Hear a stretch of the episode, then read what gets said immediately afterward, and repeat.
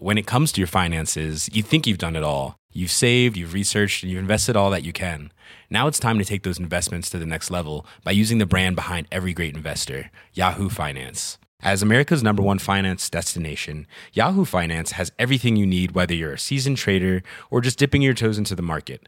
Join the millions of investors who trust Yahoo Finance to guide them on their financial journey.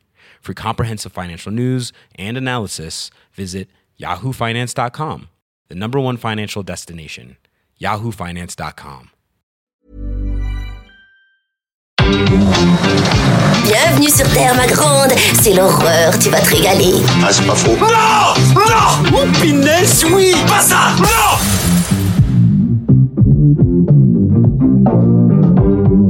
Dites mon nom.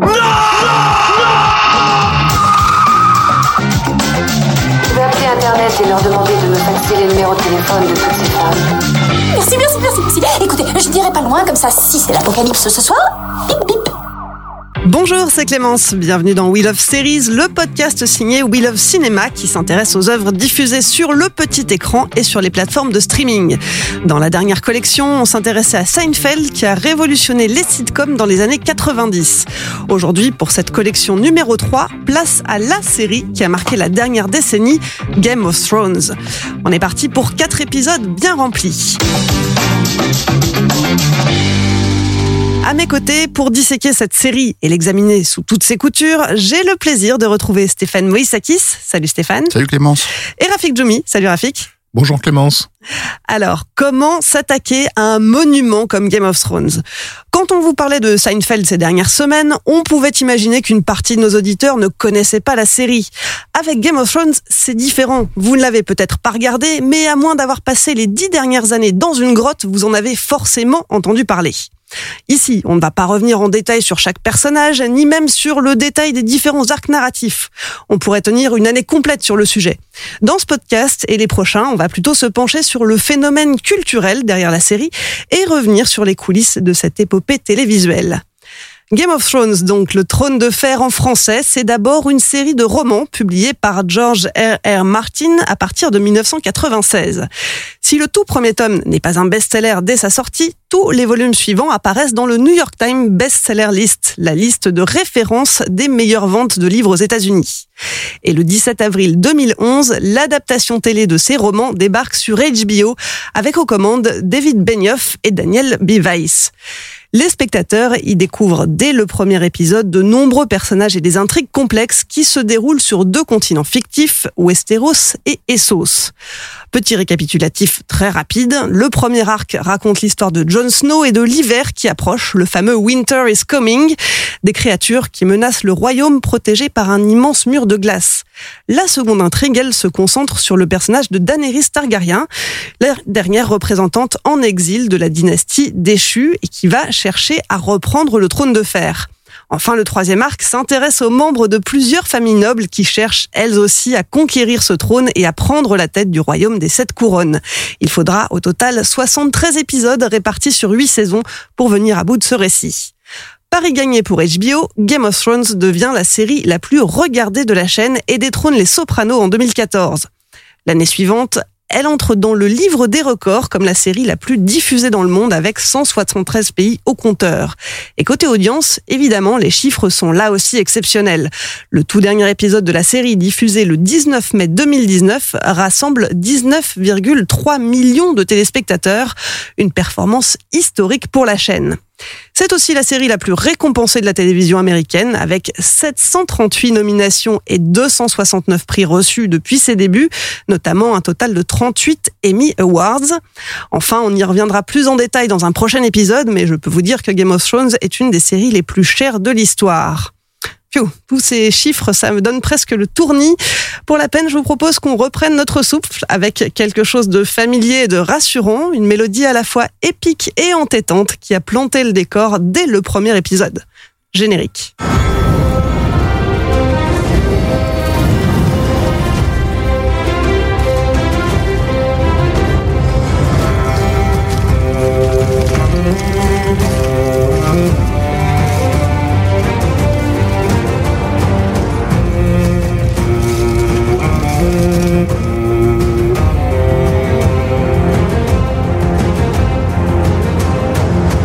Thème principal de Game of Thrones. Il a été composé par Ramin Djawadi.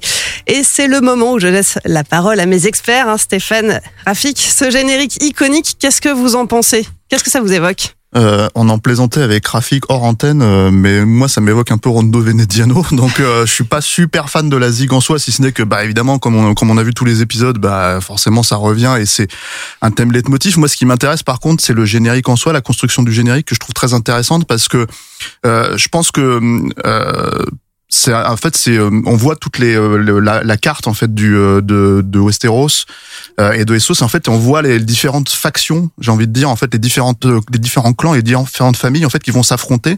Et à chaque pas de nouvel épisode mais en tout cas chaque saison ils changent plus ou moins en fait le le, le, le, positionnement en fait de, de, de des, des, clans et la façon dont ils, dont ils évoluent dans le récit.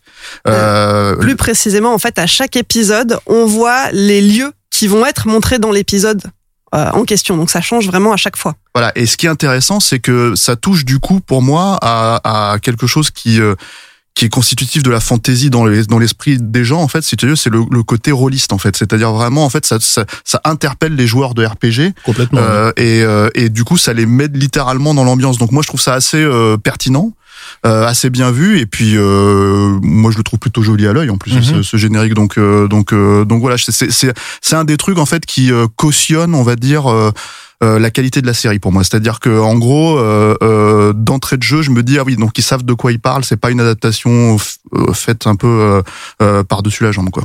Euh, on peut dire aussi qu'on le doit à, à, une star du, de, de, la profession, euh, ce générique, puisque c'est Angus Wall euh, qui l'a qui supervisé, euh, qui bon, qui bosse notamment sur les génériques des films de David Fincher, mais qui là avait déjà bossé pour HBO sur un générique absolument magnifique d'une série magnifique qui s'appelle La Caravane de l'étrange, Carnival en anglais, que je recommande vivement, dont le générique était absolument obsédant et donc animé également. Et, et, en fait, la, la, la consigne au départ, c'est que euh, il s'agissait pas forcément d'un générique, ça avait été conçu pour apparaître en cours d'épisode pour permettre en fait de passer d'un lieu à l'autre et, et, faire en sorte que le spectateur euh, sache exactement où il se où il se situait. Et finalement ça ça ça, ça cassait le rythme euh, narratif de, de l'épisode. Et donc finalement cette idée de voyage au-dessus d'une carte est, est, restée dans le générique lui-même.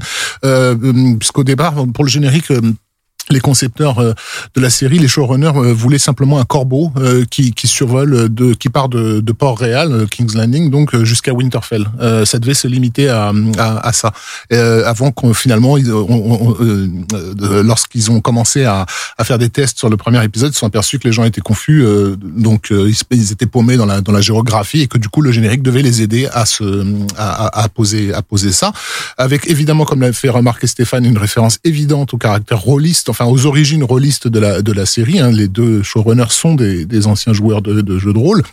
Euh, mais aussi pas mal de références à, à, la, à la Renaissance, euh, notamment aux machines de Léonard de, de Vinci, euh, parce qu'en fait le, l'esprit, le, le, un certain esprit de la Renaissance baigne euh, cette cette série, euh, que ce soit les les Borgia, les Médicis et autres, on, on, on, en retrouve quelques traces en fait dans, dans la narration. Euh, donc ça c'est pour le pour le côté visuel. Euh, pour la musique, comme pour, comme le comme Stéphane, je suis pas forcément un grand un, un grand fan. On a peut-être échappé à pire, euh, ceci dit, puisqu'au départ, euh, euh ça a été confié à Stephen Warbeck, euh, le, le, le, boulot de de faire la musique, de, de, de mais ça se passait pas très bien avec Weiss et, et, et Benioff. Warbeck, donc, il a fait le film préféré de, de Stéphane qui s'appelle Le Shakespeare in Love, hein, pour lequel il avait eu il avait eu l'Oscar de, de, la meilleure musique. je m'insurge. Et en fait, euh, Jawadi à l'époque, il sortait d'Iron Man. Euh, où il, avait fait un boulot.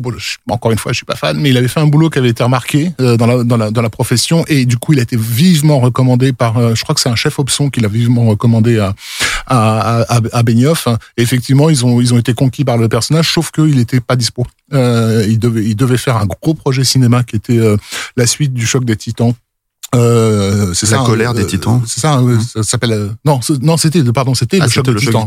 Autant pour moi. Euh, et donc il leur a dit qu'il pouvait pas le, le, le, faire. Et comme vraiment il le voulait, euh, il lui a envoyé les deux les deux premiers épisodes pas encore terminés. et là, il a été conquis et il a il s'est vraiment mis en quatre pour pouvoir honorer son contrat sur le choc des titans et quand même quand même développer quelque chose là-dessus.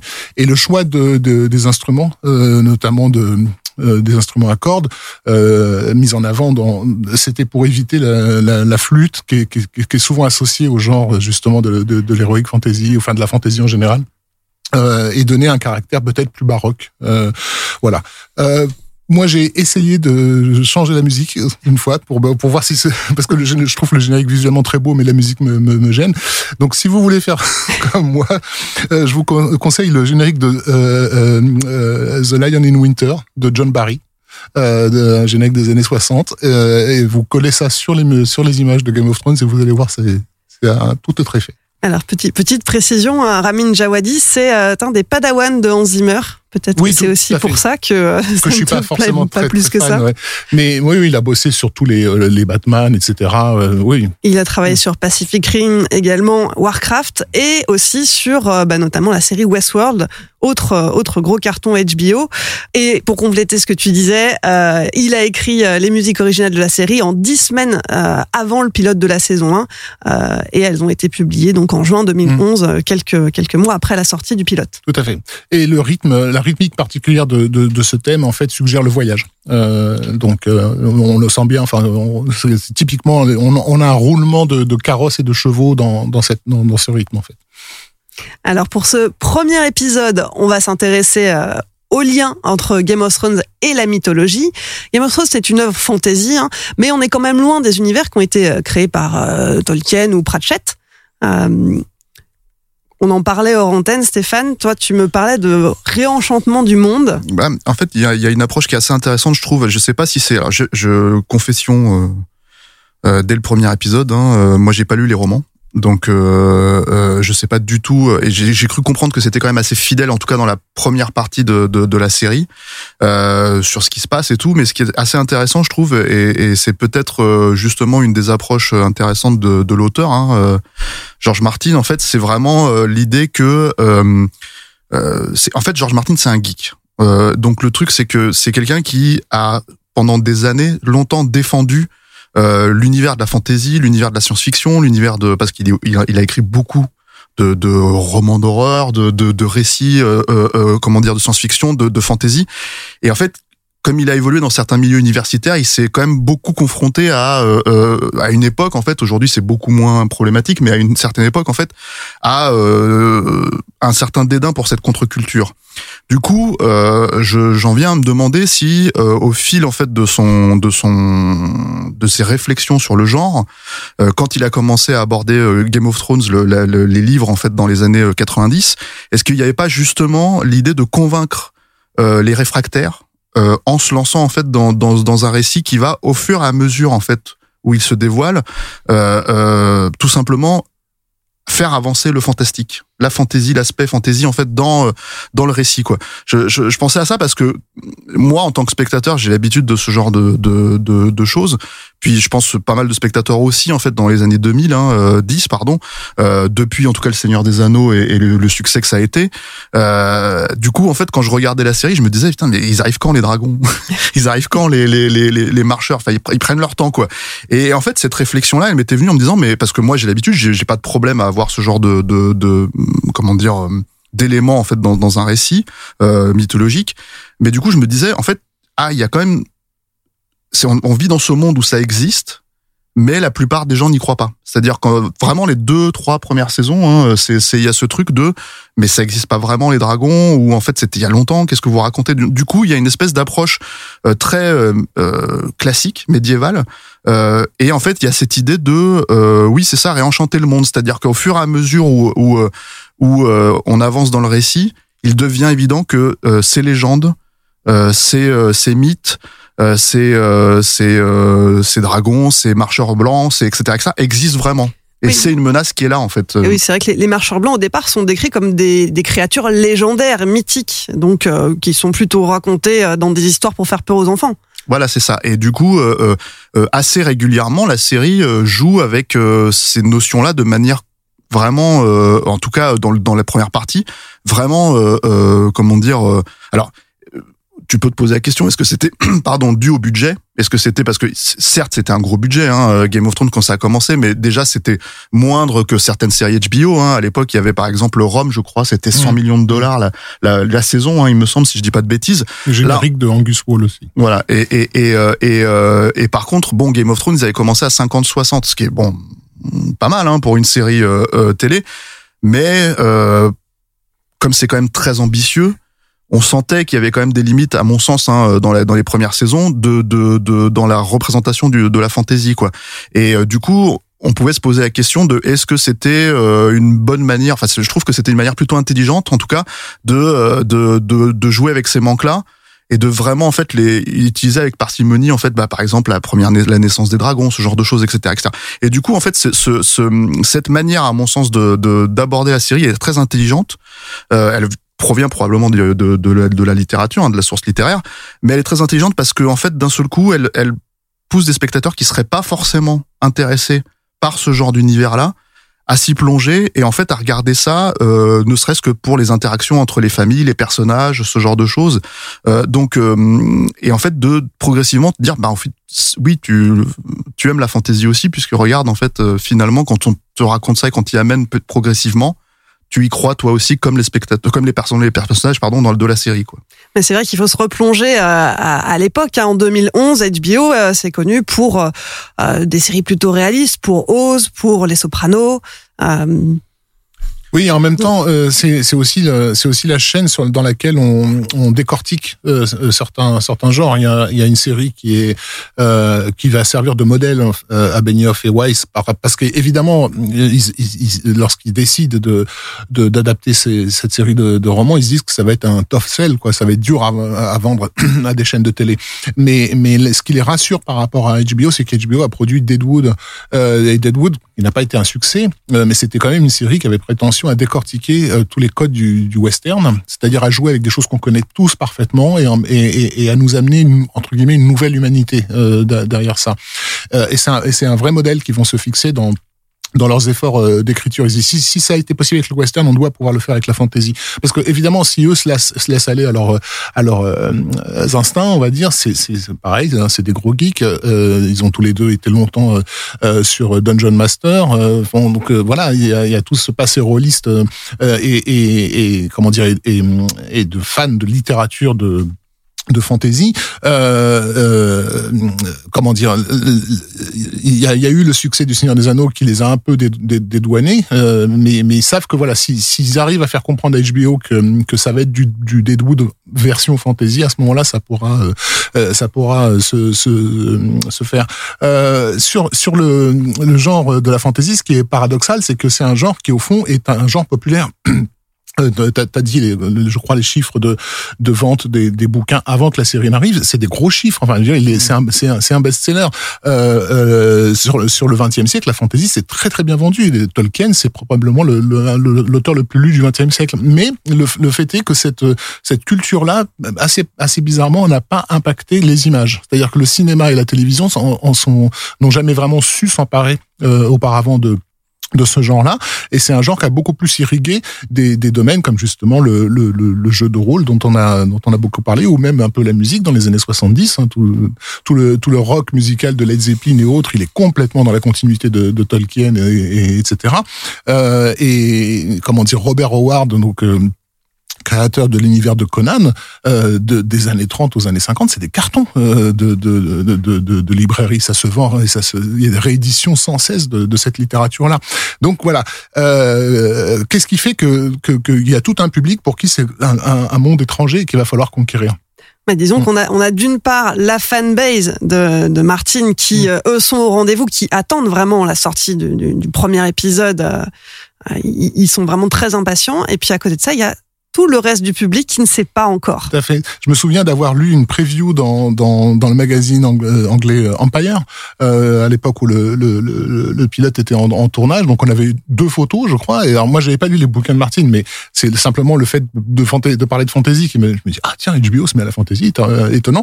Euh, mais on sentait bien que déjà le type était coincé, le type qui a écrit l'article était coincé dans une colonne. Quoi. Il essayait de faire rentrer le maximum d'informations dans le- dans l'espace qu'on lui avait qu'on qu'on qu'on lui avait laissé. Euh, euh, et, et- on sentait qu'il essayait de donner envie en fait. Euh, c'est drôle aujourd'hui de relire ça en se disant finalement il fallait il fallait faire un effort pour dire aux gens non mais ça va être bien. On vous on vous jure que ça ça peut être ça peut donner lieu à quelque chose. Mais ça a été évidemment une, une grande crainte. Euh, par rapport à, mais ça on en parlera peut-être dans un épisode consacré au, euh, spécifiquement au showrunner, euh, euh, voilà, de voir comment ils ont pu euh, euh, convaincre Caroline Thompson à, à HBO de, de faire ça. Ouais, effectivement, on, en- on y reviendra en détail dans l'épisode 3 où on s'intéressera bah, aux personnes derrière la série, hein, que ça soit George R. R. Martin euh, ou les deux showrunners, euh, mais aussi tout le reste de l'équipe. On parlera du tournage, etc. Euh, un petit mot quand même sur les influences à l'origine. Euh, qui dont découle cet univers parce que donc bah, Martin justement cite quand même pas mal d'auteurs. Il parle de Tolkien il parle de Tad Williams et de Maurice Druon Tout à fait, Maurice Druon, donc auteur euh, français euh, des, des Rois maudits, qui a elle-même donné lieu à une série euh, que, que je pense que la génération actuelle ne connaît pas, mais qui a fait les belles heures de, de la télévision dans les années euh, 70. Euh, en fait, euh, le- les deux socles, on va dire narratifs de pour pour George R. R. Martin, c'est c'est effectivement les Rois maudits et euh, la guerre des, des deux roses, qui est donc bon, donc les Rois maudits c'est une fiction, hein, c'est on, on imagine voilà qu'après la, la chute des Templiers, il y a eu une malédiction qui est pesée sur les rois de France. Alors que euh, la guerre des deux roses, c'est pour le coup quelque chose de, de documenté. Donc c'est cette guerre, on on va dire euh, cette guerre de deux grands clans, de deux grandes familles qui a, qui a, qui a mis à feu et à sang l'Angleterre, euh, qui mettait euh, donc euh, c'était la famille des, des York et des euh, Lancaster, euh, qui vont donner en fait les Stark et les euh, et les Lannister euh, à peu de choses près, et qui a été vraiment un conflit très très violent avec beaucoup d'intrigues de palais, de d'égorgements dans des couloirs et, euh, voilà. Donc le genre de choses qui fait les belles heures de du roman populaire en fait on aime bien euh, voilà dans, cette dans une certaine littérature vo- voir des gens de d'influence et de pouvoir euh, euh, complètement débauchés et se tuer les uns les, uns les autres donc ça c'est aussi ça fait partie de de- des choses qui vont beaucoup séduire, hein, faut pas se le cacher. Il n'y a pas que les dragons et les, marcheurs qui plaisent aux, amateurs de fantasy. Il y a aussi ce côté un peu dark de, comment dire de l'envers du pouvoir. Ouais, c'est vrai que c'est- une série où on voit évidemment beaucoup de violence, beaucoup de sexe aussi. Euh, et bon, c'est pas nouveau à cette époque-là à la télé, mais euh, ça fait quand même partie des éléments qui euh, vont attirer une Ouais. partie du public euh, Tout à fait. vers la série. Parce qu'il y a, y, a, y a une chose qui est assez souvent constitutive de la fantaisie et que finalement n'est pas si présente dans, dans, dans le trône de fer, euh, c'est la question, euh, je dirais, philologique. Euh, Puisqu'en fait, la, la fantaisie, elle s'est beaucoup nourrie de, de bon, déjà, c'est un genre qui, est- qui, est- qui est né euh, à la fin du 19e siècle, en fait, euh, des récits d'aventure, hein, de tous ces gens qui partaient aux quatre coins du monde et qui ont ramené des, des récits merveilleux, etc. Euh, donc, ça, c'est- c'était l'époque des lords de Dunsany euh, et, et pardon, euh, George MacDonald et autres, enfin en gros considérés comme les parrains du, du, du par les parrains du genre. Euh, euh, mais en fait, le, le- il y a eu aussi tous les travaux de philologie, c'est-à-dire de- de- d'essayer de, comprendre qu'est-ce qui faisait l'identité des peuples à travers leur, euh, leur, leur littérature et leur folklore. Euh, et donc le, genre s'est naturellement euh, nourri de, de tout ça. Euh, le- le- la fantasy, c'est probablement le genre qui utilise le plus le, le, le folklore euh, populaire. Pardon. Euh, et donc, du coup, euh, c'est aussi un moyen pour euh, le public euh, mo- moderne, quand je dis moderne, c'est-à-dire y compris au début du XXe siècle, de rester en contact avec un, un, un legs naturel de, de, de, de ses ancêtres. Sinon, on aurait complètement oublié l'existence de gobelins ou des elfes euh, si on n'avait pas cette littérature qui régulièrement nous ramenait, euh, nous ramenait à, à, à ça. Et- mais chez et, et souvent, donc du fait de, de cette histoire philologique, il y a, il y a, il y a comment dire quelque chose de, de- un, effort particulier qui est mis en scène de, de mettre en scène des civilisations. Euh, chez Tolkien, c'est manifeste. hein, les elfes ont vraiment sont vraiment décrits de façon très détaillée, de la même façon que la civilisation des nains est décrite de façon dé- détaillée, etc.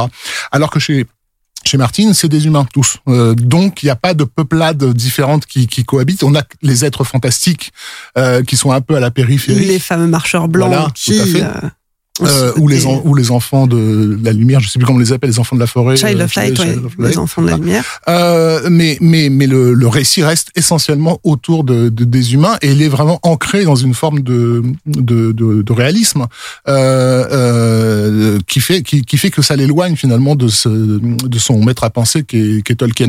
J'y mettrais pensée parce que voilà, on s'appelle pas George R. R. Martin si c'est pas pour faire une référence évidente à J.R.R. Tolkien. Quoi, il avait, il est- je crois qu'il a choisi son, tu, m'as dit Stéphane, son, pre- son deuxième prénom à 13 À ans. l'âge de truc comme 13 ça, ans, alors je sais pas si c'est connecté pour justement Bon, c'est avoir ces même. initiales-là, mais en tout cas c'est assez marrant euh, parce que ça fait ça fait très approche de geek en fait Mm. quand tu réfléchis, en fait quand tu regardes ça avec le recul quoi. Mais je sais pas si c'est euh, volontaire. Non, oui, je pense que ça l'est, moi. Non mais en fait ce que je veux dire par rapport à ça, c'est que est-ce qu'à l'âge de 13 ans il s'était dit qu'il allait écrire des grands bouquins de fantasy, euh, Ouais, voilà il qu'il a qu'il a fini par écrire 40 ans après. Quoi. Donc c'est ça qui est. Euh, et, et donc euh, c'est aussi, mais c'est aussi un genre qui se nourrit bah, du coup de notre de notre histoire euh, avec un grand avec un grand H. Et donc bah, là, pour le coup, effectivement, euh, la guerre des deux roses va, va, va beaucoup servir euh, à, à George Martin, pas seulement parce que parce qu'il y a tous les éléments euh, d'intrigue euh, sympas, mais aussi, comme l'a dit Stéphane, pour pour donner une forme de crédibilité académique à, à ce qu'il est en train à ce qu'il est en train de faire. La fantasy est aussi un genre qui est qui a été souvent mm, m- mal jugé comme comme la SF etc parce que c'est un genre qui utilise beaucoup les archétypes et, et qui a vraiment les pieds à fond dans la mythologie et c'est quelque chose avec lequel le monde académique se se bat un peu. Enfin je parle du monde littéraire académique.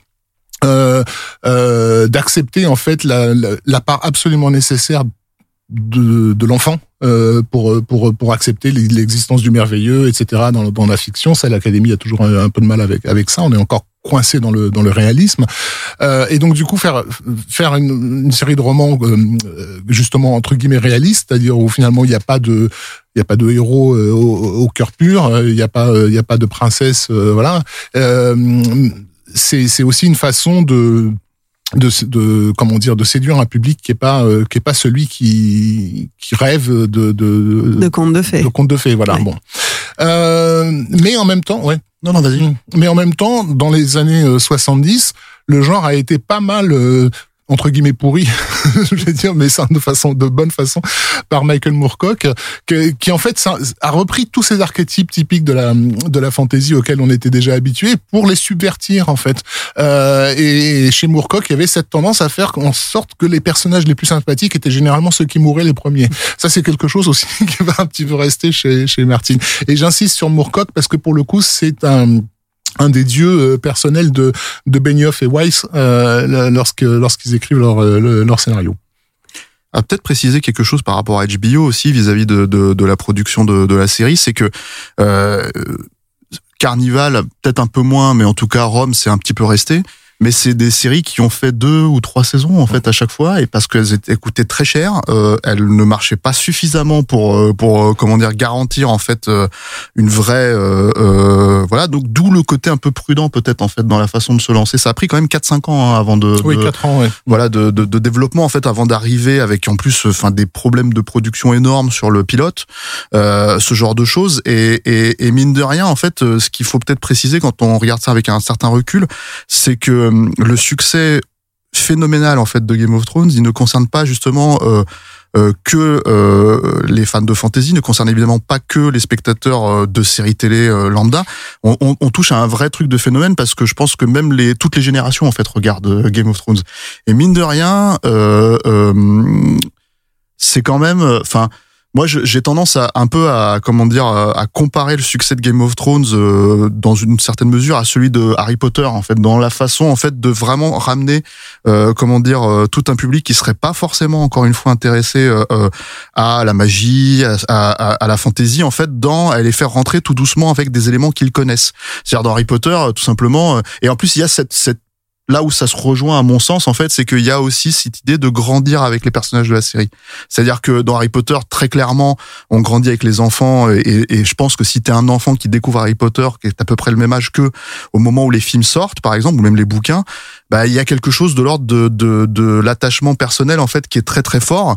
Et ça se joue aussi moi je trouve sur sur Game of Thrones parce que euh, mine de rien bah t'as par exemple t'as la famille Stark tu les vois grandir les gamines en même temps que enfin et pas que les gamines d'ailleurs tout le monde en fait en même temps que que le truc. Et du coup en fait si tu veux cet attachement là est très très fort.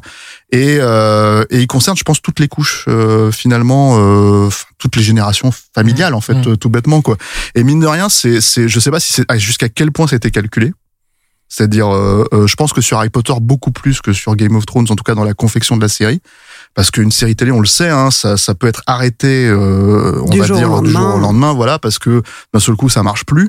Euh, alors qu'Harry Potter, je pense qu'ils avaient vraiment prévu le coup. euh, on peut même presque dire que le succès des deux premiers films finalement a garanti le reste de la franchise.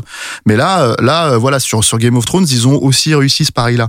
Et mine de rien, euh, c'est ce qui rend la série quelque part, euh, c'est ce qui lui donne un caractère exceptionnel à mon sens, euh, que euh, des séries de qualité hein, comme Carnival ou, ou, ou même Rome n'ont pas finalement en fait dans le sillage d'HBO.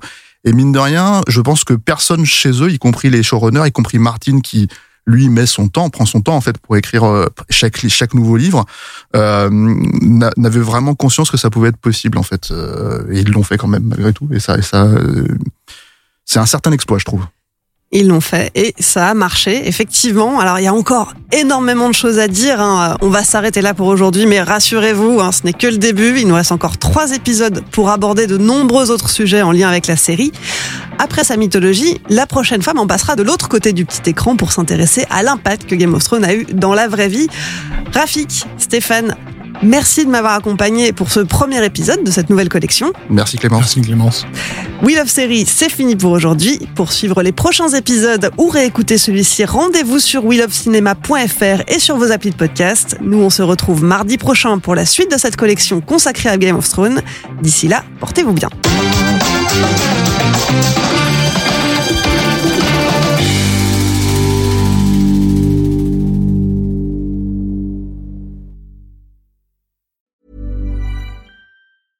When it comes to your finances, you think you've done it all. You've saved, you've researched, and you've invested all that you can.